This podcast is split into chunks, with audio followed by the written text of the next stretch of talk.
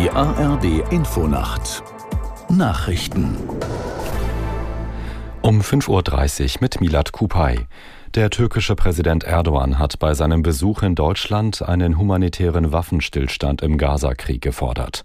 Deutschland und die Türkei müssten gemeinsam versuchen, diesen zu erreichen, sagte Erdogan auf einer Pressekonferenz mit Kanzler Scholz. Aus Berlin Markus Sambale. Erdogan machte der israelischen Regierung erneut schwere Vorwürfe wegen der Angriffe auf Gaza. Dort sei alles dem Erdboden gleichgemacht worden. Erdogan forderte einen Waffenstillstand.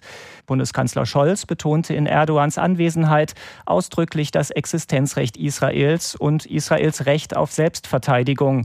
Scholz erklärte, es sei kein Geheimnis, dass er und Erdogan sehr unterschiedliche Sichtweisen hätten. Gerade in schwierigen Augenblicken sei aber das direkte Gespräch nötig.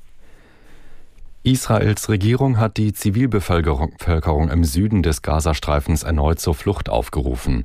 Ein Berater von Premierminister Netanyahu sagte im US-Fernsehen, Bewohnerinnen und Bewohner der Stadt Khan Yunis sollten sich in Richtung Westen in Sicherheit bringen. Das sei für viele nicht leicht, aber man wolle verhindern, dass Unbeteiligte ins Kreuzfeuer geraten. In Khan Yunis leben etwa 400.000 Menschen. In den vergangenen Wochen sind zudem Hunderttausende Palästinenserinnen und Palästinenser dorthin geflohen. Die Thüringer AfD hat ihren Landes- und Fraktionschef Höcke zum Spitzenkandidaten für die Landtagswahl im kommenden Jahr gewählt. In den Umfragen ist die vom Landesverfassungsschutz als rechtsextrem eingestufte AfD seit Monaten stärkste Partei. Aus Pfiffelbach Peter Sommer. Auf dem Landesparteitag im Weimarer Land stimmten knapp 90 Prozent der Delegierten am Abend für ihn. Höcke hatte zuvor erneut erklärt, nach der Landtagswahl Ministerpräsident werden zu wollen. Eine politische Wende kündigte Höcke an, die bei den Landtagswahlen nächstes Jahr im Osten in Thüringen, Brandenburg und Sachsen ihren Anfang nehmen und irgendwann die ganze Bundesrepublik erfassen werde.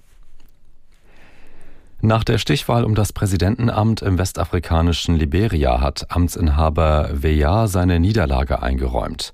Er habe seinem Herausforderer Boakai zum Sieg gratuliert.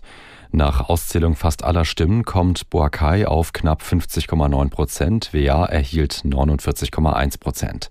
Das knappe Ergebnis zeige, wie gespalten das Land sei, sagte der frühere Fußballstar. Nach dem jahrzehntelangen Bürgerkrieg, der 2003 endete, war unter anderem eine mögliche Rückkehr der Gewalt bestimmendes Wahlkampfthema. Und das Wetter für Deutschland. Heute wechselnd bewölkt, im äußersten Südosten und Osten letzte Schauer, in höheren Lagen Schnee, von Westen her aufkommender Regen, 2 Grad im Erzgebirge bis 10 Grad im Breisgau und morgen verbreitet Regen bei 4 bis 14 Grad. Es ist 5.33 Uhr.